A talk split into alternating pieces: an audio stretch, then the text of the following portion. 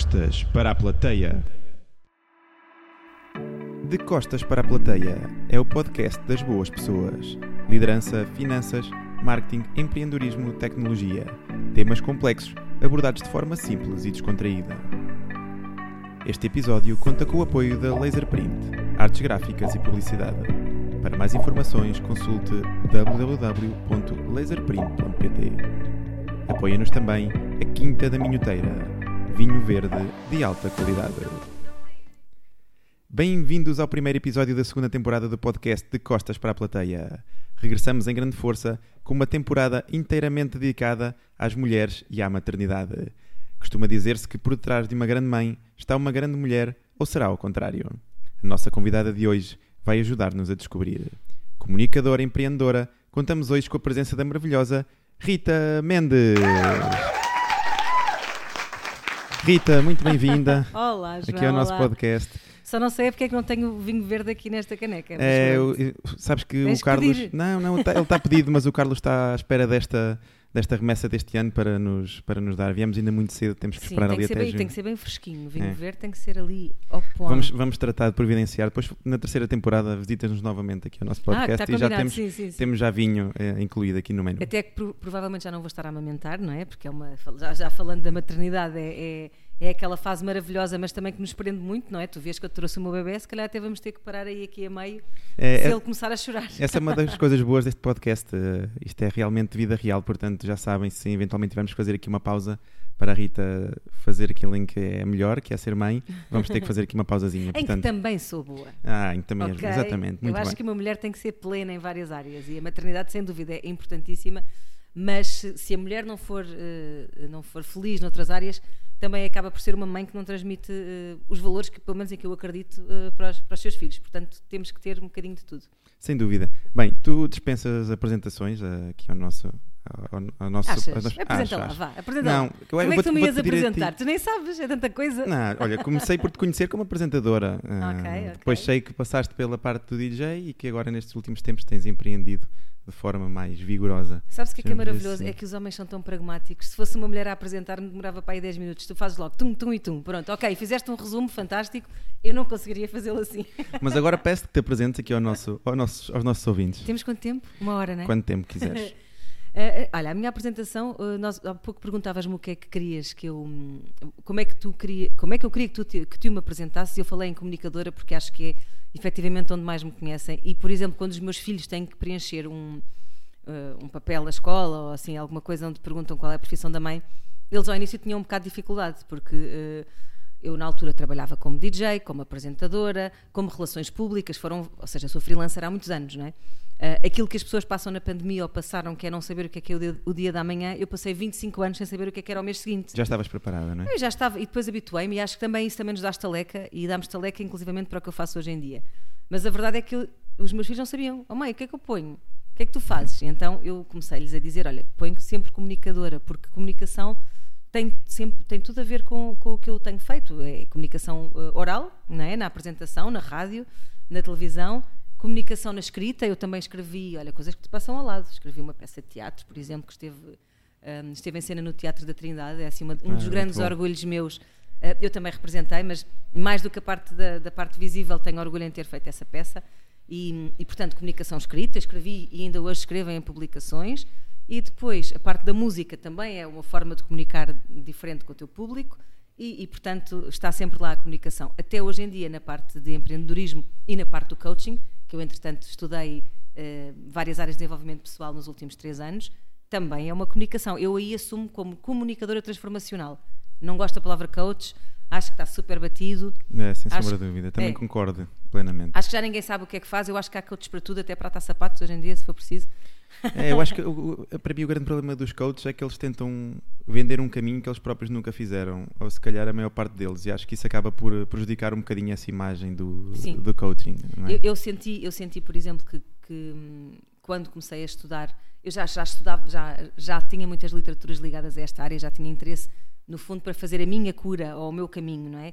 Até que percebi que, exatamente pelo que tu estás a dizer, que já tenho história suficiente para poder passar aos outros ah, um bocadinho o caminho que eu fiz. Eu gosto muito de dizer que o que eu ah, levo às pessoas é um apaziguamento pá, cada qual interpreta isto como quiser, mas eu acho que todas as questões, todas as problemáticas, todos os desafios, o que nós precisamos no fundo é de apaziguar isso para conseguir seguir em frente, não é? Seja qual for a razão. Sem sombra de dúvidas. Um, e por isso eu acho que a maturidade também me trouxe isso. Eu também concordo um bocadinho contigo, pode ser politicamente incorreto, mas coaches de 20 anos, é pá, ficas assim, mas o que é que tu já passaste, mesmo que tenha sido, oh, até, até, pode ter uma, uma história de vida interessante a pessoa, não é? Mas mas é tudo muito fresco ainda. E eu acho que tens de ter uma caminhada e tens de ter aqui uma, Sim, uma história as, para as pessoas, conseguir. É, é, difícil vender o sucesso, não é? Se nunca o provaste ou se dificilmente uh -huh. chegaste lá, não é? E... Ou um sucesso de dois ou três ou quatro é? anos, que ainda é tão fresquinhos, tudo Sem pode dúvida. dar a volta, não é?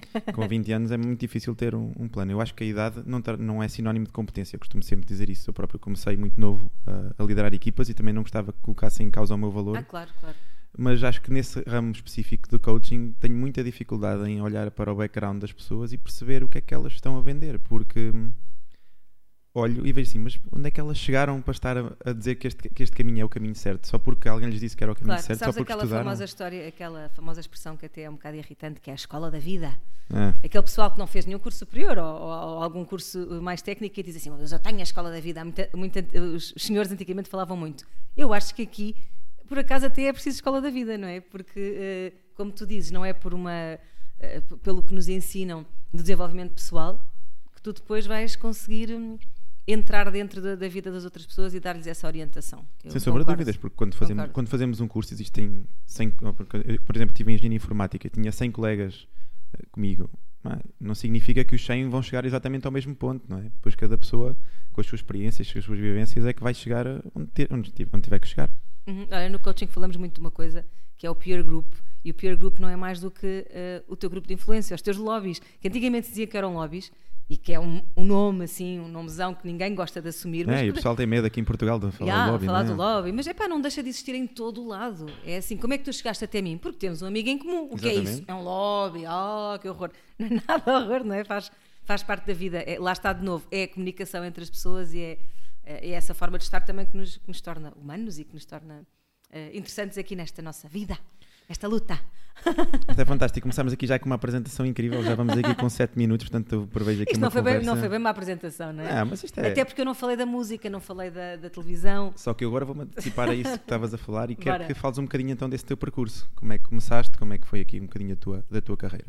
Olha, hum, comecei já que estamos, eu não sei se, não sei se é oficial, nós, as pessoas sabem que tu gravas numa faculdade? Ou não? Sim, sim, sim. Pronto, sim, ok, sim. já que estamos aqui numa, numa universidade, vamos começar por essa, por essa fase da minha vida.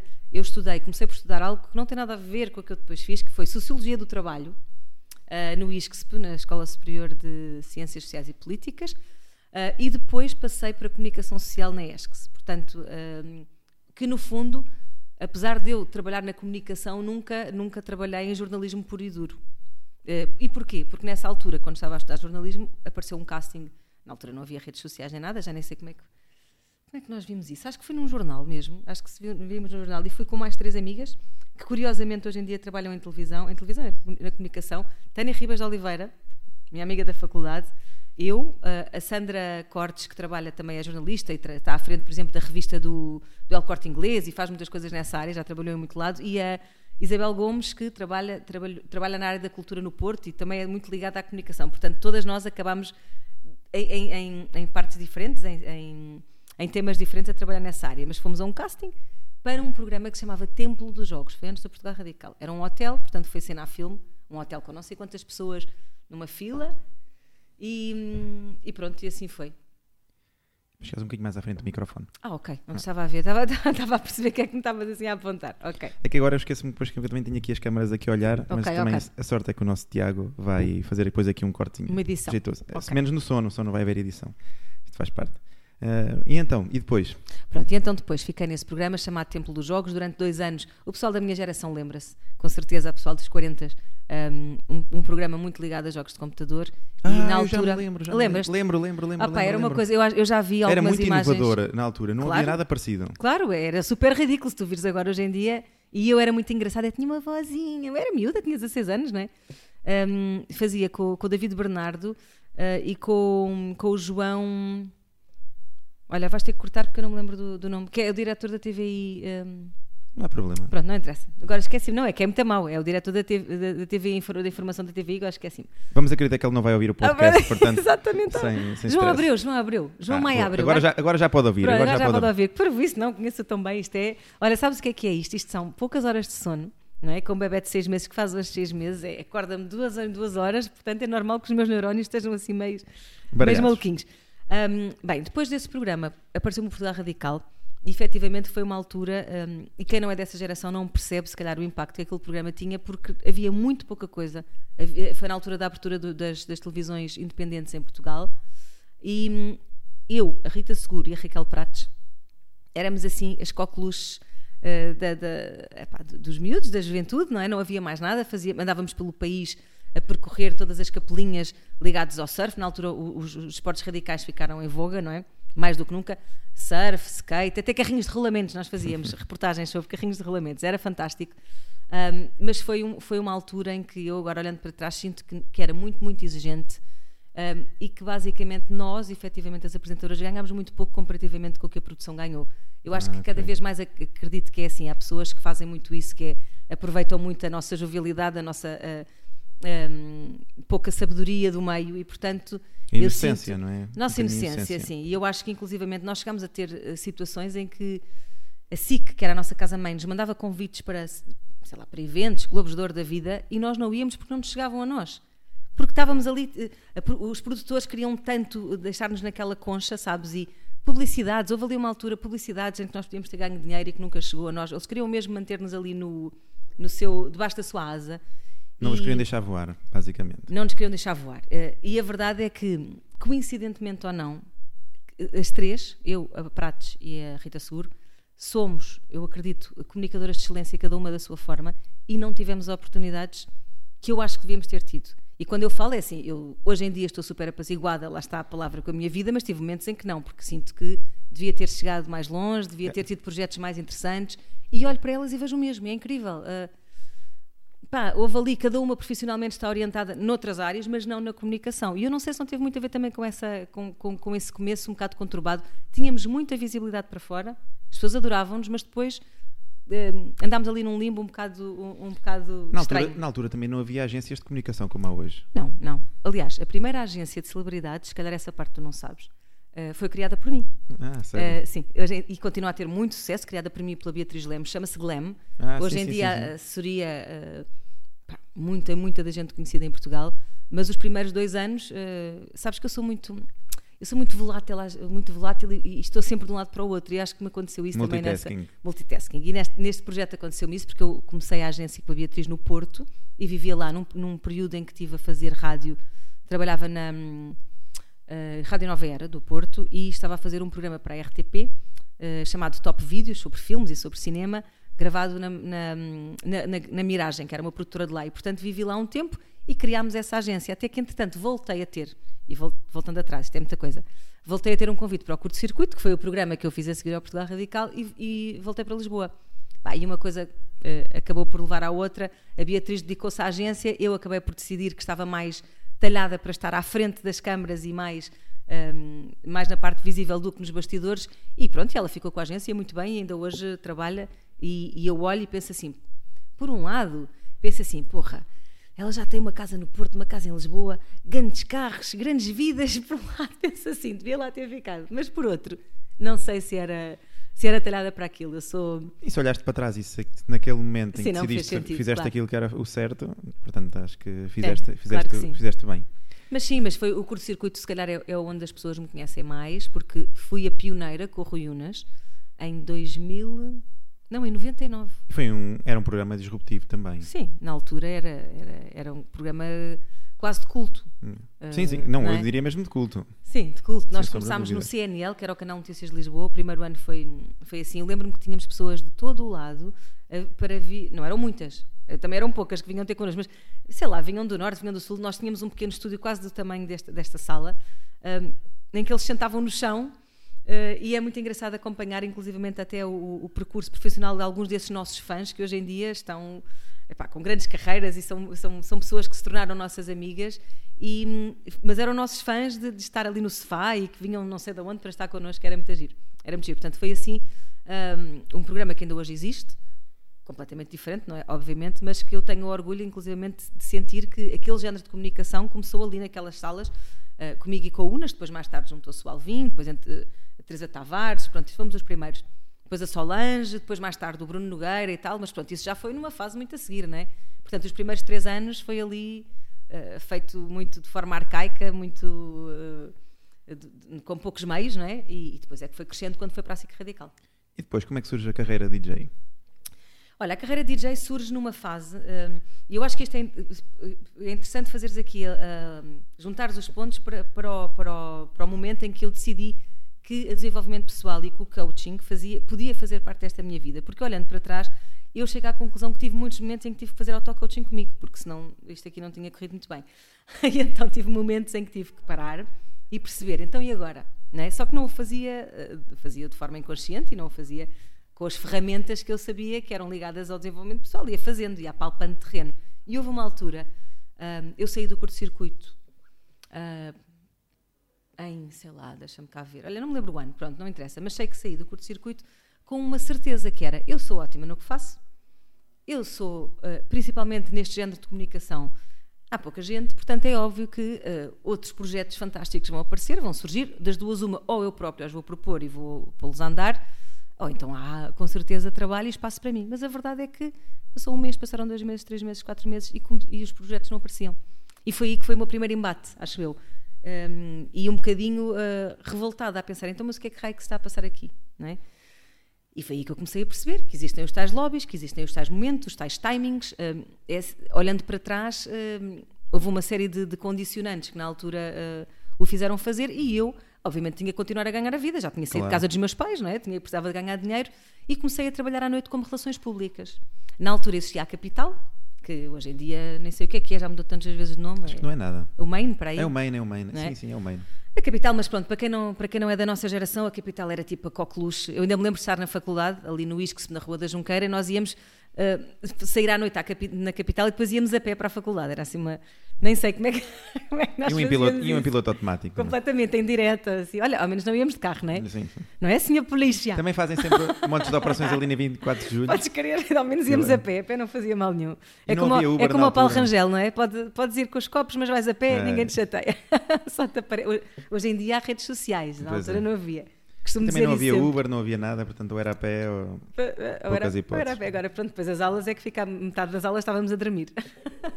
Mas faz parte. Então, Mas faz quem parte. não passa por isso, depois também não sabe como é que não, é. Não, e mais vale ser nessa altura do que ser mais tarde, claro, não é? do que claro. aquelas pessoas que não passam quando são novas.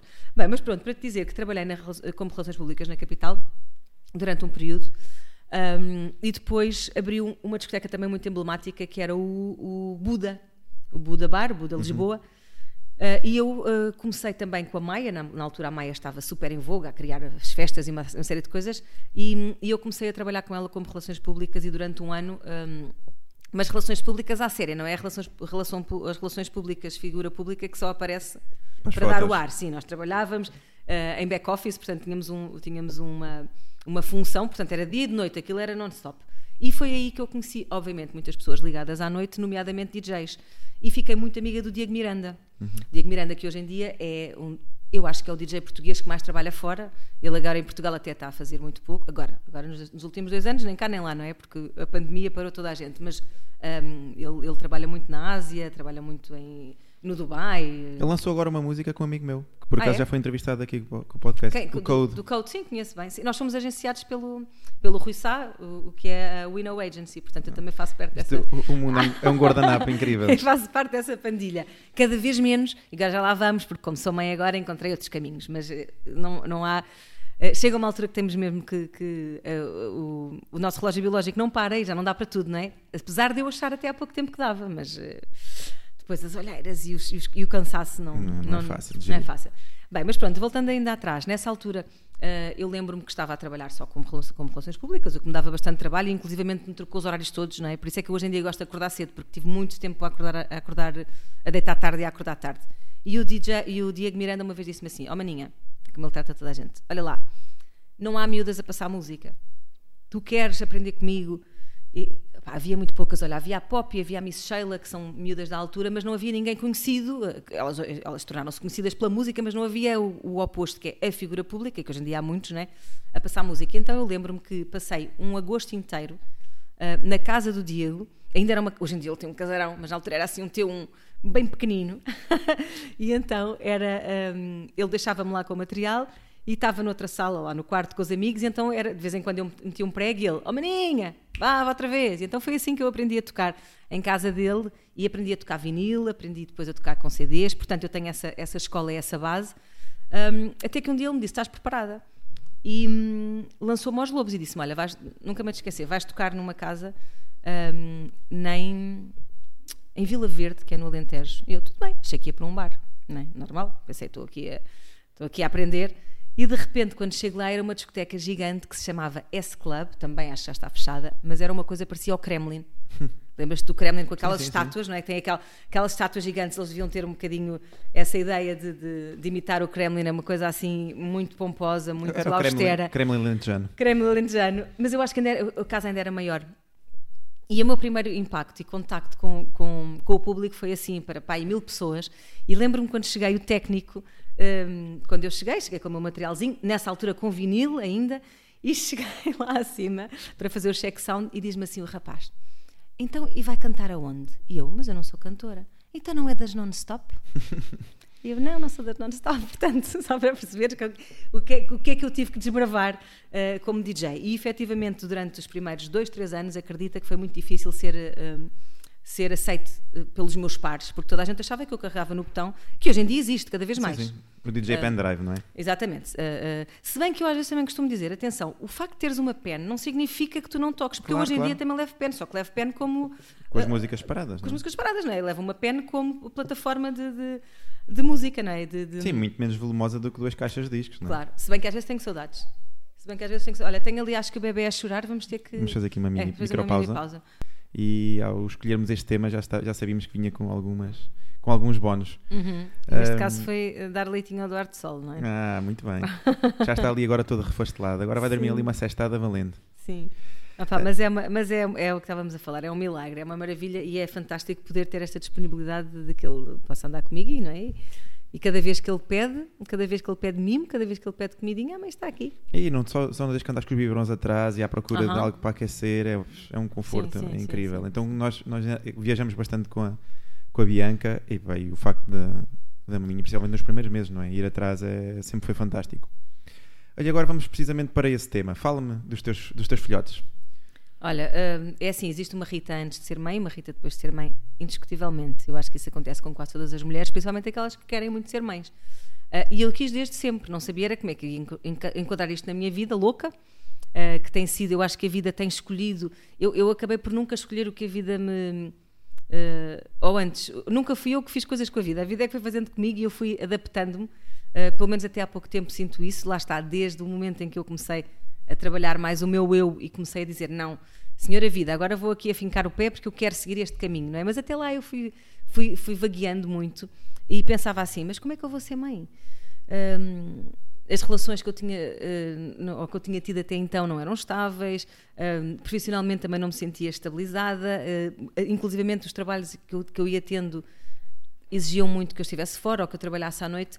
Pá, mas a verdade é que é assim, olhando para os três filhos que eu tenho neste momento, eu já tenho três, não é? Portanto, tenho o Afonso Luz com 11, a Matilde Estrela com 9 e o Duarte Sol, é uma família cósmica, o Duarte Sol com 6 meses, que faz hoje. Eu olho para eles e digo assim: tinha que ter sido exatamente como foi. Uh, há aquela expressão dos antigos que é tudo se queria, e é verdade, por mais. Uh, estranho que pareça, um, é assim, quem tem dois tem três. Sim, quem tem dois tem três, claro que sim. Uh, inclusivamente acho até que um, as pessoas, uh, os, os, filhos se, se, se, ajudam quando tens mais, é como os animais de estimação, é a mesma coisa. Se tu tens um gato, o coitadinho do gato sofre por estar sozinho. Se tiveres dois ou três, eles fazem companhia uns aos outros e com as crianças é igual. Um, até porque mesmo quando eles embirram, porque por exemplo eu tenho, tenho dois filhos que com, com, com dois anos de diferença, obviamente estão naquela fase em que menino e menina que embirram um com o outro, mesmo aí eh, eu sinto-me muito mais uh, tranquila quando estão, quando estão os dois em casa porque se entretêm, não é? E se ajudam um ao outro do que quando estou só com um. Claro. Ou seja, aquelas amigas que me dizem assim, que têm filho único, e como é que tu consegues? Eu é que penso assim, como é que tu consegues dar só atenção a um, um, não é? a, a um, não é? E portanto eu acredito que eu, eu nasci também para ser mãe, a maternidade é, é grande parte da minha vida uh, e também para crescer com a maternidade. Um, e também com um, a forma como, no meu caso, a maternidade eh, veio à minha vida e como me tem ensinado a crescer e a aceitar quem eu sou. Até porque eu, eu sinto muitas vezes que todos nós temos um propósito na vida e ainda mais eu que tenho alguma visibilidade pública, pode ser uma coisa pequenina, é aqui um, é aqui um, um uma ervilhazinha no que, no que diz respeito, por exemplo, sei lá, a pessoas que têm uma visibilidade a nível europeu ou mundial, mas não deixe de ter aqui claro. o nosso cantinho à beira-mar plantado. E eu às vezes sinto que uh, gosto de ser um exemplo de que a vida, de, de que a resiliência na vida uh, pode uh, levar-nos a bom porto, nomeadamente ao momento em que dizes agora sou feliz, depois de tanta coisa que se passou, nomeadamente o facto, por exemplo, eu ter um filho de cada pai. Uhum. e não ser fácil. Eu ter tornado eu é que tornei essa realidade um, ehm, algo normalizado na minha vida, mas obviamente que uh, com o preconceito dos outros e até o meu, não é? Porque claro. nós às vezes somos os maiores auto, uh, auto bu, bu, bu, ai, boicotamos. boicotadores, não é? Que nos é. auto, fazemos essa auto boicote. Um, e, portanto, a maternidade, neste caso, também acompanhou algumas fases da minha vida menos boas, que eu transformei em boas, porque foram as separações, foi a decisão de, de, de não estar naquela família que eu tinha uh, idealizado, idealizado, não é? Um, com o Afonso Luz, eu inclusivamente passei já uma gravidez separada, portanto o Afonso nunca, viu, uh, nunca me viu junto com o pai. Uh, o que por um lado até não foi mal para ele, porque os Sim, miúdos foi mais fácil, não é? é? Os miúdos mais facilmente para eles uh, existe essa realidade, nós os adultos é que temos que, que nos adaptar e que nos, um, que nos moldar. E portanto, uh, eu costumo dizer um, que, que não, não é eu costumo dizer. Eu acho que existe uma expressão, na maior parte das mães, que é faço tudo por vocês e tudo por vocês. Obviamente que eles são a minha prioridade, mas tal como eu te dizia há bocado no início, eh, eu também sinto que tenho que ser feliz e que tenho que estar realizada eh, para conseguir ehm, passar-lhes eh, que a vida tem que ser, deve ser leve. E mesmo as, todas estas fases da minha vida que na altura foram difíceis de, de decidir, nomeadamente as separações dos pais, não é? Claro. E às vezes é difícil quando eu digo assim, os pais, mas quais os pais? Não é um pai? Não, são é os três pais, não é? Cada, cada, cada um dos meus filhos tem, tem um pai. E pai, tinha que ser assim, tinha que ser assim. Hoje em dia já estou apaziguada com isso e acho também, há bocado estava-te a falar, espera aí que estou aqui a linha de pensamento. Todos trazemos um propósito e eu acho que um dos meus propósitos é uh, desvincular rótulos, porque eu em todas as fases da minha vida tive um rótulo, bom ou mau. Exato ou sou a radical, ou sou a miúda das nights, uh, ou sou, eu, por exemplo, não falámos aqui, mas durante um período, quando eu tive a Matilde, que tem nove meses, eu criei um blog e fui a primeira figura pública, mais uma vez, eu sou muito pioneira, a ter um blog ligado à maternidade e, portanto, também há quem me conheça como a Barriga Mendinha, que foi, minha, que foi o blog que eu criei e que depois, no fundo, quando me separei do pai da Matilde, como era muito ligada àquela parte familiar, deixei cair, mas pronto, não deixa de haver pessoas que me dizem, olha a Barriga claro, Mendinha. Claro. Portanto, depois foi, era a mami blogger, portanto, há sempre, e eu cada vez mais sinto assim, nós não somos o que fazemos profissionalmente, em primeiro lugar, porque pelo menos a minha história foi essa, porque eu acho que é tão, nós na sociedade dizemos assim, olá, olha, como é que tu te chamas? É João, o que é que fazes? Pois é. Pá, e às vezes houve uma coisa, há pessoas que podem não gostar de todo do que fazem, não é? Há pessoas, imagina, há pessoas que são, são, que são apaixonadas pelo trabalho, mas há outras que não, e sim, que toda sim, a vida vão ser rotuladas por aquilo. Sem dúvida. Ou até, eu vou-te dar um exemplo, eu como DJ, eu adorei durante um período da minha vida, mas eu já estava a ficar, já estava farta uh, pelo tipo, não, não quando estou em palco ou quando estou numa cabine.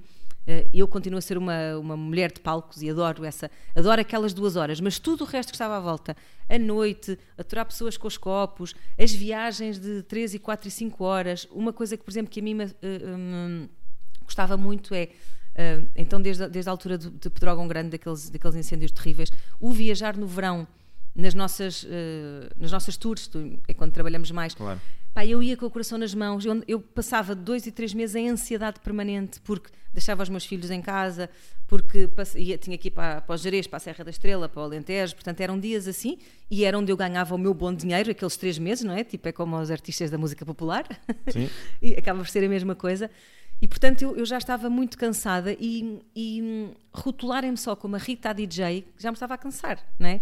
Tal como. É ah, também injusto, não é? As pessoas Sim, têm uma exatamente. história além daquilo que, daquilo que fazem. E, e eu acho que eu acho que lá está. Eu também vim um bocadinho para, para ajudar a que esses rótulos, ou seja, da mãe solteira, ou seja, da mãe que tem.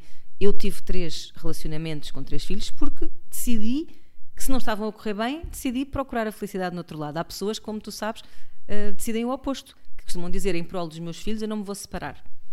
Hum, eu tenho o exemplo dos meus pais. Os meus pais não se separa- separaram-se quando eu tinha 30 anos, imagina, mas passaram uma infância às turras e eu própria dizia assim: epá, mais valia estarem separados. Claro. Uh, e portanto isto também tem muito a ver, se calhar, com o que eu vivi na minha infância e portanto eu acho que vim também a este mundo, ou pelo menos ter esta visibilidade para fora, para ajudar a criar rótulos. E as mulheres, muito, muitas hoje em dia, olha, agora ser mãe mais tarde, Sim, sim, sim. mais um rótulo uh, que eu estou a tentar, uh, não é um rótulo, é um preconceito que eu estou a, a tentar e acredito até que, que estou a chegar a bom porto. Uh, tenho dado muitas entrevistas sobre isso e ainda agora vai sair uma reportagem minha na Caras em que eu É, dizia Sabes, tinha aqui uma pergunta para te fazer precisamente sobre, sobre, isso, sim. Em, em que eu dizia a, a- a idade é, hum, está na nossa cabeça, está na, na nossa cabeça, obviamente em como tratamos o nosso corpo, mas lá Claro. está, porque o corpo, corpo, alma e mente estão muito ligados. Hum, mas também, eu acho que me lembro mais disso porque os outros me estão sempre a lembrar. Então, como é que é ser maior aos 44? Epá, se- o que, é que é, o que é- que é ter 44 para vocês? Para mim é tranquilo. eh, Percebes Sim. o que eu estou a dizer? Eh, E, irrita-me aqueles amigos, principalmente aquelas amigas que estão sempre a falar da PDI e que estão a falar das dores nas costas. É assim, eu não deixo de ter dores nas costas, mas também já tinha aos 30. Já tinha- Claro. olha, olha, aos 30 tinha mais dores de cabeça que era das ressacas. Pois é. Agora tenho outras dores de cabeça que é porque não durmo porque o bebê não me deixa dormir à noite. Portanto, é tudo uma, Vão, vão uma forma de relativizar. Hum, e para ti, o que é que é, como é que defines maternidade? Olha, plenitude hum, e eh, a necessidade muito grande de ser um exemplo. Se eu já sinto, já sinto essa responsabilidade para fora, para outras pessoas que não são minhas, eh, ou antes tenho essa vontade, não é? Com os filhos, acho que é o, é o que nós todos eh, gostamos de, de- de deixar. É um bom exemplo e um legado. Hum, e, e é ter. Olha, eu tenho uma expressão uh, sobre os meus filhos que é. Não é muito poética, mas acho que tem muito real. Que Mas é, pode, dizer à vontade. Posso dizer, não é Sim, feia, não é engraçada. É. Não, mas também se for, isto aqui depois fica com rated, é no Spotify e as pessoas sabem. Ok, e, não, e não sabem é, não é, não é. É uma, é uma palavra, é uma palavra engraçada que é lixam-me a cabeça, mas enchem-me o coração. Hum. E basicamente é isto, é ah, os miúdos acabam por ser um, um foco de cansaço, de a vida com as crianças, né? Foco de cansaço, de preocupações, de passarmos a vida a ter que tomar decisões em prol de em prol do que, do que é bom para eles e também para nós, não é? Mas por outro lado, eu acho que não- já não me conseguia imaginar sem Não, o que dão em troca é muito É. maior do que qualquer. parte. qualquer problema, de qualquer traga, é? desafio. Exatamente. E Há bocado estavas a falar precisamente dessa parte de seres fi- figura pública. Como é que tem sido ser eh, uma mãe figura pública ou uma figura pública mãe? Pá, Tens sentido muitos desafios em relação, em relação a Olha, isso? mais uma vez, para mim é, é o mais natural. Às vezes é difícil para as pessoas que entram na minha vida lidarem com isso, mas eu não te esqueças que eu desde os 18 anos fiz televisão. E tenho uma. Eh, Eu digo que fiz porque eu agora vou fazendo pontualmente, não é uma coisa tão regular, mas, mas sou, eu, eu sou muito chamada para encher chouriço, é o que eu costumo dizer. Eu, não, eu acho que não há um mês que não vá à televisão fazer qualquer coisa. Eh, sou convidada aqui, sou convidada ali, ou, ou- ou para, para, para podcast como o teu, ou alguma coisa na rádio, portanto eu no fundo não deixo de o fazer, que é outra coisa que é completamente terrível em Portugal, que é nós passamos a vida na ribalta, mas depois eu costumo dizer, se eu vivesse nos Estados Unidos ou no Brasil já era milionária e aqui nem centenária sou. Pois é. Isso é problema de Portugal, não é Não fácil. se paga, portanto tu passas É a vida a encher chouriços, mas ninguém te paga para ir a um programa, ainda te dizem que é bom para ti. Claro. não é? Ahm, mas isto para te dizer que, para mim, faz o facto de existir uma exposição sempre fez parte e às vezes até me ajuda. Para já, porque eu tenho uma. Consegui eh, nestes anos ter uma simpatia por parte da imprensa, acho que há um respeito mútuo, portanto não tenho aquelas histórias de eles andarem loucos, Opa, tenho uma ou duas. Ok, quando lá está, eles gostam de sangue, né? então Não. quando te separas, lá fazem, ah, coitadinha, separou-se.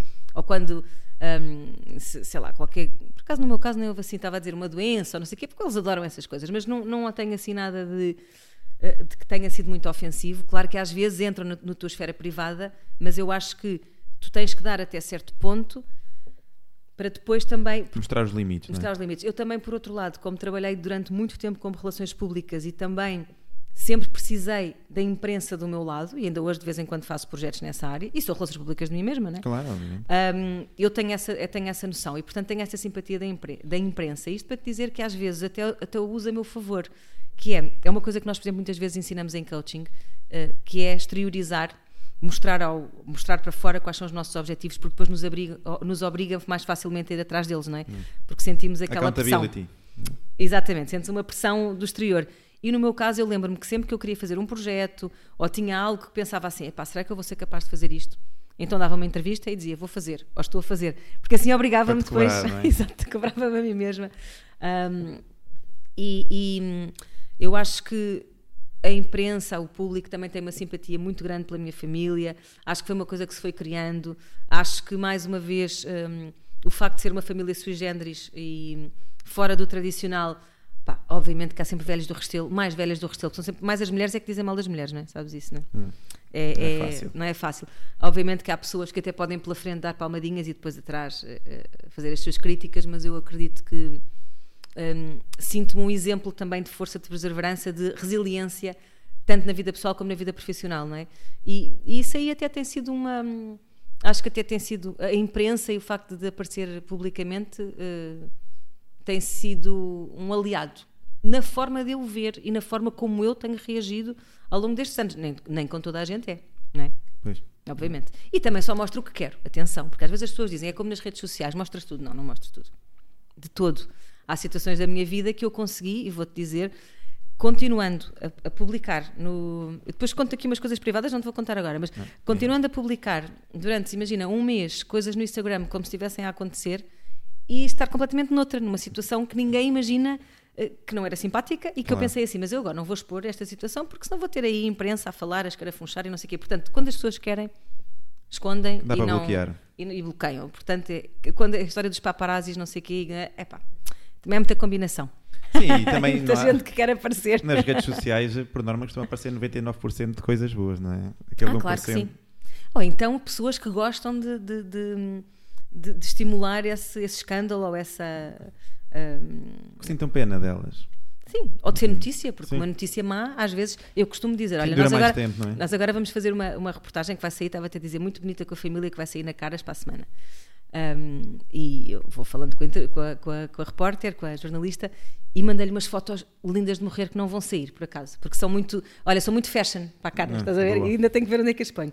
E, e mandei-lhe uma mensagem e disse-lhe assim: Olha, o Gui está a dizer que esta foto é tão linda que eu com o Duarte, assim, com blazer, todo XPTO, não sei o quê, mulher poderosa, empreendedora com o filho, sabes?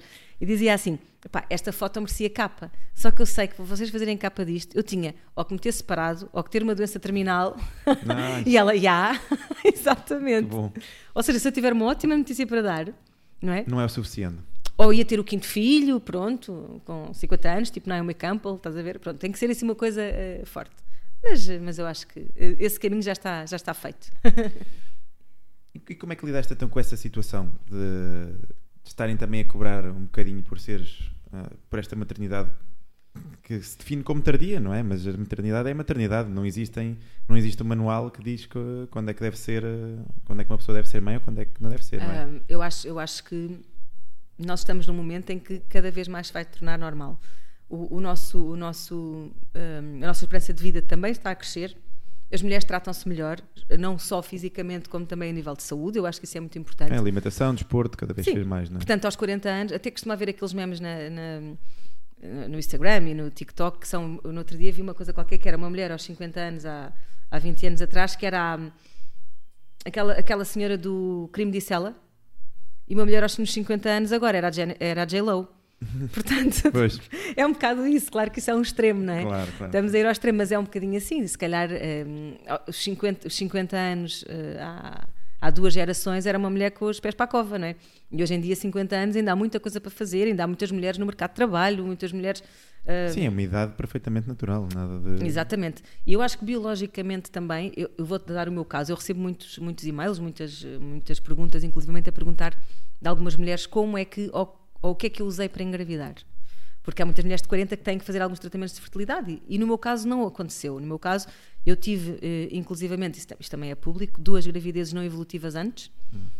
um, mas também já tinha tido nos meus 30.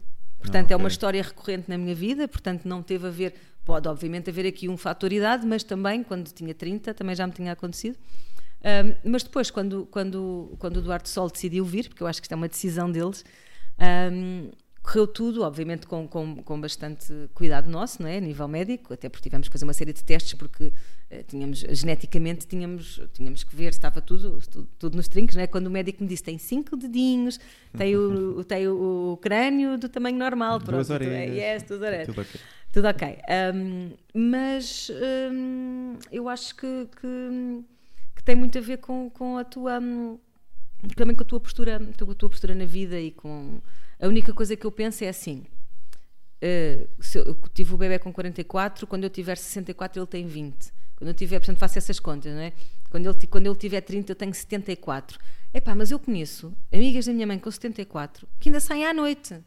Hoje em dia, portanto, eu penso, os meus 74, se eu me cuidar, se eu continuar, eh, claro que é assim, toda a gente pode, tudo pode acontecer. Ainda no outro dia também recebi uma mensagem de uma, de uma rapariga da minha idade que dizia, hum, por causa desta história de- de- das maternidades tardias, porque ela também teve um filho aos 40, e dizia: A minha mãe teve-me cedo, mas teve um acidente de automóvel e morreu aos 40.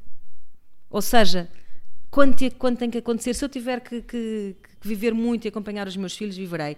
Epá, se, se a vida ou se, se- se a sorte ou o azar assim não o quiserem, também o irá acontecer e, portanto, essas, é- perspectivar assim não faz sentido. Nós sabemos, com, com tudo, não é?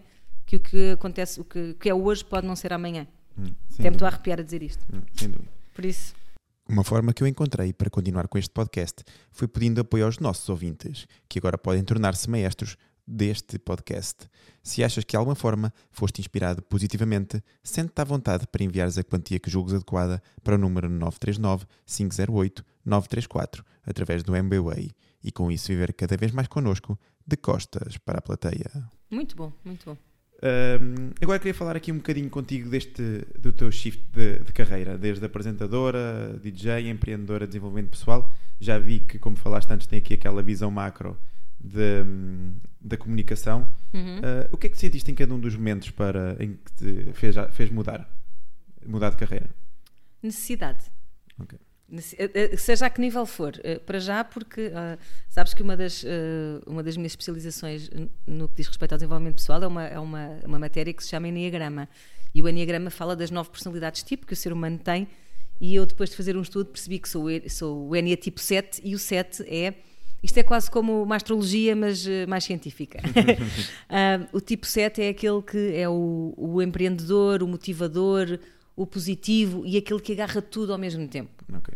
que tem coisas fantásticas, mas também tem muitos desafios pela frente. E eu, a partir do momento que percebi que isso faz parte da minha personalidade, deixei de sofrer, porque eu sofria um bocado por isso, não é?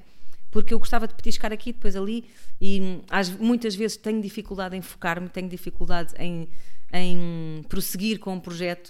Uh, Esgotas os teus, os teus projetos muito depressa. esgoto depressa, sinto necessidade do novo, quando uma coisa começa a, a entrar em velocidade de cruzeiro e depois percebi o porquê. E agora já faço, uma- já faço algo, já me consigo, por isso é que eu digo que é eh, no, o autoconhecimento é super importante, porque É aí é, que vais ver quais são os teus desafios.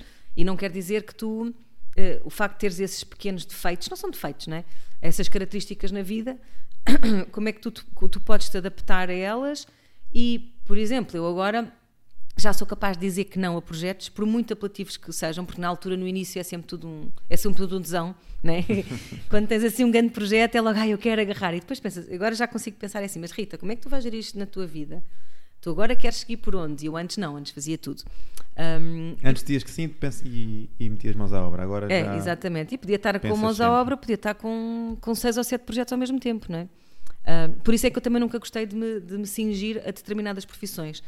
Ahm, e, e eu acho que, por outro lado, a necessidade também tem a ver com a necessidade de, ah, de- ainda para mais depois de ter família, ah, a necessidade de suprir ah, as necessidades económicas e financeiras da minha família, ou seja, ter uma Claro. liberdade financeira. Um, e infelizmente cheguei à conclusão nos últimos tempos, demorei a chegar lá, mas cheguei, que a área cultural e artística realmente em Portugal cada, vai, vai, por, vai de pior a, como é que se diz? Vai de Mal a mal a pior, pior, é? vai de mal a pior. E, e portanto, hum, pá, basta ver nesta pandemia como é que, como, como é que toda a gente ficou hum, sem, sem, sem se conseguir orientar nesta área, não é? Porque Um, é uma área que depende muito dos outros, não é? Sim, depende. Já dependia antes, não é? Já depende de quem gosta de ti, de quem, dos diretores, dos, eh, dos, dos eventos, etc. Mas a partir do momento que deixa tudo de existir, um, só algumas pessoas é que se conseguiram reinventar. Eu, uma das coisas que, eu, que eu, uma das bandeiras da minha vida também é a reinvenção. Um, e eu, durante a pandemia, ou antes da pandemia, já tinha começado a trabalhar o Wonder Up, que é o meu projeto de desenvolvimento pessoal, a fazer muitas coisas online. Uh, comecei a fazer, tenho um projeto muito giro que é o Wonder Up Mornings, em que todos os dias, durante um mês, um, tenho, uma, tenho uma, uma partilha de alguma destas, eh, destas matérias que eu estudei, pode ser uh, coaching, pode ser alta performance, pode ser até uma parte mais espiritual, enneagrama, numerologia, uma série de coisas ligadas ao, ao desenvolvimento espiritual e, e, pessoal que eu partilhava. E já, comecei, já tinha começado a fazer isso. Depois criava grupos, também caminhadas muito giras na natureza em que fazíamos assim uma série de dinâmicas. E depois, durante a pandemia, uh, foi assim que eu me orientei, a todos os níveis a nível de cabeça, para eu ficar, para eu própria, eu, eu para ajudar os outros tenho que me ajudar primeiro claro. a mim, não é? Uh, e também a nível económico, porque senão tinha ficado descalça. O meu companheiro também trabalhava em eventos, portanto, de repente, aquela casa ficou. Acabaram os eventos, não é? Nem os eventos uhum. ali no café da esquina, quanto mais. O, o Gui fazia eventos na, pela Europa fora, portanto, ficou tudo fechado. Foi assim um momento. Um, e hoje em dia trabalhamos hoje também noutra área, Network Marketing, um, que também foi um projeto que abraçámos na altura da pandemia, pá, há um ano coincidentemente, ou não, porque eu acho que não há coincidências, na altura em que o bebê, uh, a sementinha foi colocada na minha barriga, portanto, nós abraçámos este projeto ainda antes de eu saber que estava grávida, mas passado uns 15 dias, acho eu, uh, soubemos que estava grávida e no, no último ano temos conciliado uh, este meu projeto de desenvolvimento pessoal muito mais ligado às equipas com quem trabalhamos. Neste momento já temos para aí umas 70 pessoas na nossa equipa. É incrível. Num ano, não é? Portanto, a coisa foi crescendo e eu acredito que, que os meus uplines têm 20 mil pessoas, portanto 60 não é nada. Também, e já temos pessoas noutros, países, noutros países e, e, Aproveitaram também a pandemia para catapultar assim um, um bocadinho aquele tipo de pessoas que se calhar não sabia bem o que é que... Claro que sim, sim. Eu acho que, eu acho que a pandemia um, uh, eh, acabou por chocalhar e por, por abanar muitas pessoas, não é? Uh, mesmo aquelas que estavam habituadas a ter o seu certinho ao fim do mês, zona de conforto, claro, e atirou toda a gente para a zona de desconforto.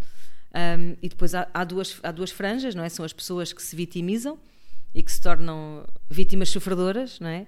Um, e que a culpa é sempre dos é outros, do mundo, e é do, é do Estado, e é do mundo, e há as outras que, que arregaçam as mangas, seja como for, não é? Este nosso projeto é uma ferramenta que, que toda a gente pode eh, que toda a gente pode agarrar e por isso mesmo é que nós vamos criando equipa porque as pessoas vão falando connosco, nós explicamos o que é que, o que, é que fazemos, é uma, é uma loja online muito ligada a produtos ligados à imunidade do sistema, à saúde, portanto é aqui uma uma conexão entre o que eu te falei, o corpo, a alma e a mente, portanto faz sentido na nossa vida. E depois tudo o que eu, tudo o que eu faço nos últimos anos, que é também puxar as pessoas para cima, principalmente alta performance, aqui estavas a falar de liderança, já me sinto uma líder neste momento, eu sou Safira 25 da minha empresa, que é uma, é uma nova fase, é uma nova fase. Uh, eu também tenho esta paixão a falar e, portanto, olha, ainda ontem fiz uma apresentação de negócio, tive uma série de pessoas a, a, a quererem saber mais, porque, porque sem dúvida que quando eu me meto em algo, tenho que ter essa paixão. E, e eu na Genesse, que é a empresa que trabalho, sem dúvida que tenho e, e, e tenho, transpor, tenho transporto, transposto isso para as pessoas que trabalham connosco e, e uma das coisas muito importantes é mantê-las, não só Uh, não só trazê-las para junto de nós, mas mantê-las motivadas e a querer trabalhar mais, porque às vezes ser patrão de nós próprios tem isso, não é fácil, não é? Sim, ter que estar automotivado. Os objetivos são é? nossos. E, sim, e ninguém te vai estar ali a dar palmadinhas nas costas, não é? Quando estiveres em baixo, se não fores tu com um autoconhecimento elevado sim, e sim, que saibas sim. precisamente para onde é que, para onde é que queres ir, é, é mais complicado. Hum, que dicas é que davas às mães que querem começar a empreender? Uh, por norma, uh, vê-se um bocadinho a maternidade como uma dificuldade uh, Ah, claro. adicional, não é? E acaba por E ser não deixa de ser. É uma dificuldade grande, sem sombra de dúvidas. Mas que dicas é que tu davas a alguém que quisesse, tivesse uma ideia de negócio e quisesse Olha, eu, eu acho, eu acho que em primeiro lugar é hum, deixar de ouvir. eh, eu, acho, eu acho que em quase tudo. É, hum, e é um trabalho de uma vida. Deixar de ouvir o que os de fora têm para nos dizer. Até muitas vezes os próximos, porque os próximos só nos querem bem, mas querem bem à maneira deles, não é? E portanto da forma como eles veem a realidade vida, não é? e a vida. Um, e eh, empoderarmos-nos. Eu acho que uma mulher eh, que tem um bebê ou que está grávida ou que tem filhos, eh, nós temos momentos realmente de, de, hum, epá, de muito cansaço, de extremo cansaço, mas podemos agarrar nisso e dar a volta e em vez de pensar que coitadinha que eu sou, é que power que eu sou, que consigo fazer isto tudo um, e tentar dar a volta sem uh, sem os tais rótulos, sem os tais preconceitos. Eu ontem, mais uma vez, estive a fazer, como dizia, a tal reunião de apresentação, e faço muitas do negócio, uh, e a meio do tempo também tive que ligar a câmara porque tive que dar-me a minha. Claro. E depois tive que me despedir com o bebê a chorar, e uma das coisas que eu digo é, lembrem-se que este negócio em particular que nós fazemos também é muito viável para mães que queiram trabalhar em casa e através de casa. Claro que há outros negócios uh, e acho que, hum, acho que as mulheres devem seguir os seus sonhos e não é uh, por serem mães que. Eu acho que o ser mãe só nos torna mais fortes. Eu costumo dizer em relação ao Duarte Sol, claro também os outros filhos, mas mais o Duarte agora, porque no fundo eu tenho guarda partilhada com os outros e sinto que os outros e acho super justo, apesar de sofrer muito, nem falámos sobre isso, não é? Mais uma vez, sofro muito não os ter, não os ter sempre debaixo da asa, hum. mas acho que é tão justo que os pais os possam ter. Uh, isto também foi um trabalho que eu fui fazendo, fazendo comigo, e uma coisa são os meus problemas com os pais, outra coisa é o que os filhos têm claro. que ter de ambos os progenitores. Uh, mas eu olho muitas vezes para o Duarte e, e digo assim: tu podias ser a desculpa para eu não fazer, mas eu prefiro olhar-te como sendo a causa que me motiva a ir mais longe.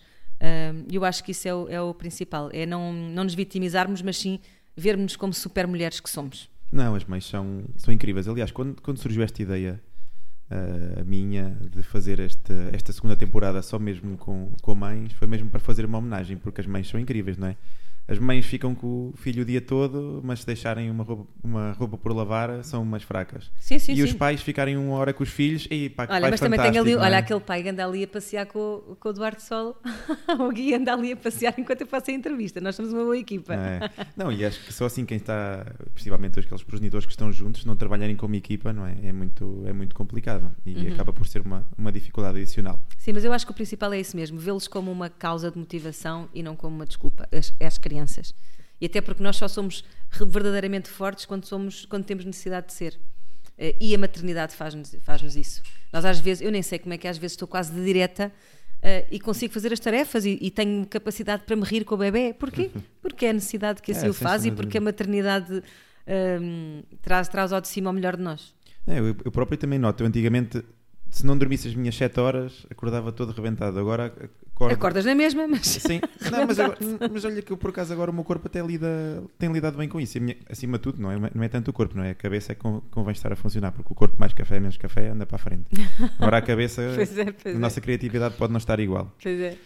Tu queres falar um bocadinho então dessa. Como é que tu lidas com, com o facto de só estás permanentemente com o filho? Como é que, como é que lidas com essa Ai, oh, Posso lhe chamar a frustração deles, delas estarem longe? Uh, sim.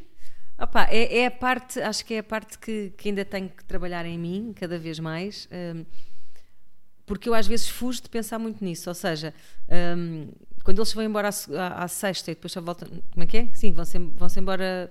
Normalmente eu vou buscar os miúdos, à, entrego os miúdos à segunda-feira na escola, depois vou buscá-los na segunda-feira na escola. Não é? tento, quando eu os deixo, tento-me refugiar em tantas outras coisas para não pensar nisso, não é?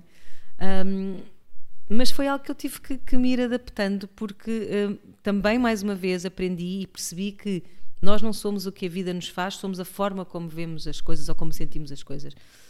Porque eu podia entrar aqui e eu conheço muitas mães que entram em completa depressão e tristeza e falta de confiança, por exemplo.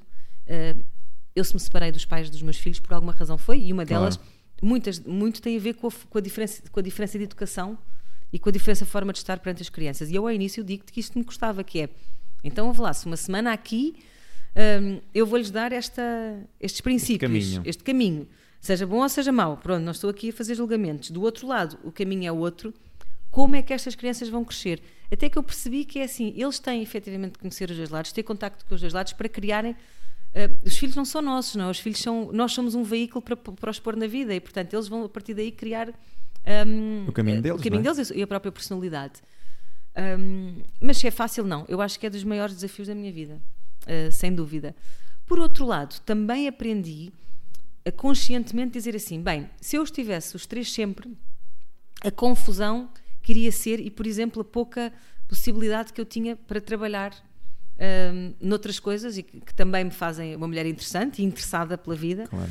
Um, por exemplo, mais ainda até antes de ter o bebê, não é? Portanto, eu nos últimos hum, dois anos, três anos, antes de ter o bebê, eh, eu podia me dedicar a outras coisas, nomeadamente até, olha, até no meu relacionamento, porque eu conheci o Gui há três anos e tínhamos sempre uma semana de namoro, pois. não é? Agora acabou-se, agora o namoro é me dar fraldas, a partir do momento que decidimos ter o bebê.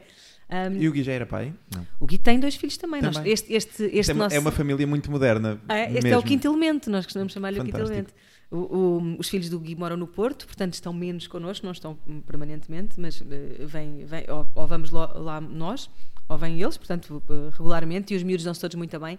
E agora eu é, é- perguntar isso também. Porque Dão. isso também é importante, não é? Sim, não, eu acho que é. é eu, eu acho que uma coisa muito interessante é quando, quando nós viramos pais, mães ou pais, num relacionamento hum, de, de adultos, não é? Depois, quando, quando nos apaixonamos, se o, se o homem ou se a mulher não se dá bem com os nossos filhos, eu acho que é, é meio caminho andado. Até, até pode ser uma paixão tremenda, mas para coexistir na nossa vida é impossível hum, se, não, se não for uma boa pessoa para os nossos filhos e se os nossos filhos não gostarem dele. Claro que é assim, nós vivemos juntos, claro que toda a gente tem os seus, os seus momentos, não é? Às vezes também Obviamente, birramos claro. todos, não é? É, Faz parte. Hum, mas eu acho que a coisa que está menos resolvida comigo ainda é essa questão. Olha, por exemplo, uma coisa que me faz sofrer ainda é o Duarte Sol é filho único uma semana e é outra semana é ter uma casa cheia. E eu às vezes penso assim, como é que este miúdo vai crescer? E que toda a gente me diz, e eu tento dizer a mim mesma, é para ele vai ser normal, porque é a Vai, realidade dele. Nós adultos é que tentamos Nós encontrar problemas e tudo, é. racionalizamos tudo. Exatamente. Porque hoje em dia, eu acho que hoje em dia também é tudo um problema. Se a criança vai para a creche é porque vai para a creche é um problema. Se Se, fica, a criança fica. fica em casa é É. porque não se vai desenvolver porque fica em casa. Se, dás de mamar, se não dás de mamar É. é porque não dás. Se dás durante não sei quantos Até aos 3 anos. anos é porque é mimo e ele é viciado na mama inacreditável. É. Bem, mais vale ser viciado na mama do que noutras coisas, não é? Claro que sim. Por claro isso. sim.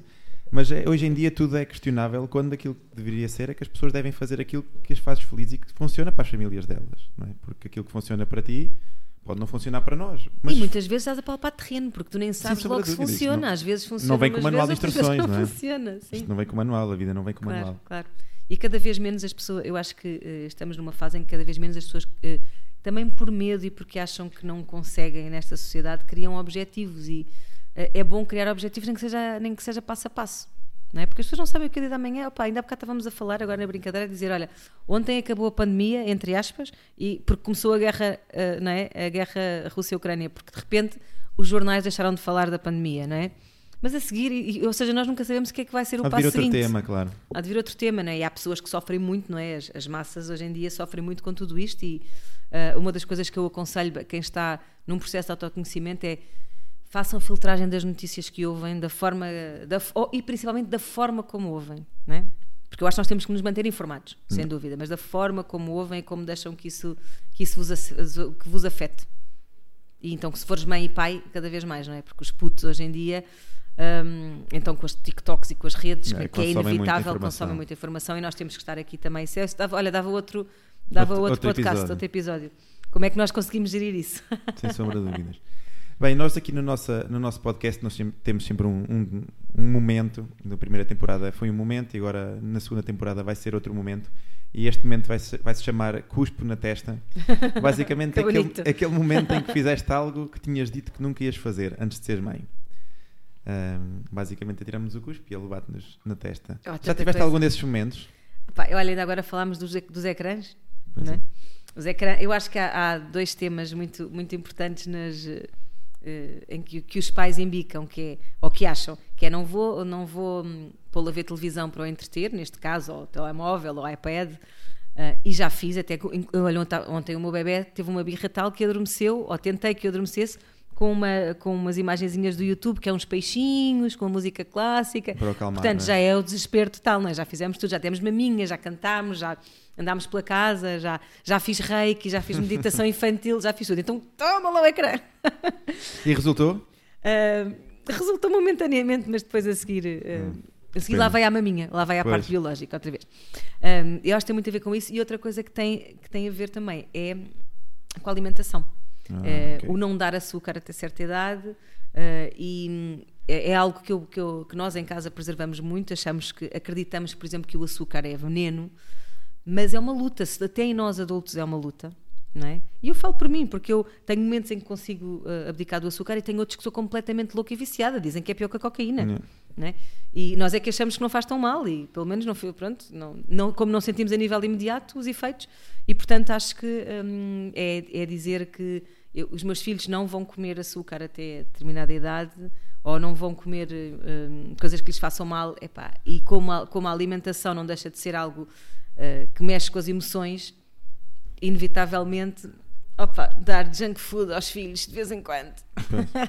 Tem que ser. Para eles conhecerem também. Ahm, como tu dizias, nós tínhamos aqui tema para mais dois ou três podcasts. Vamos ver agora nas próximas temporadas. Voltas aqui Ok. ao, nosso, ao nosso podcast para explorarmos mais, mais temas.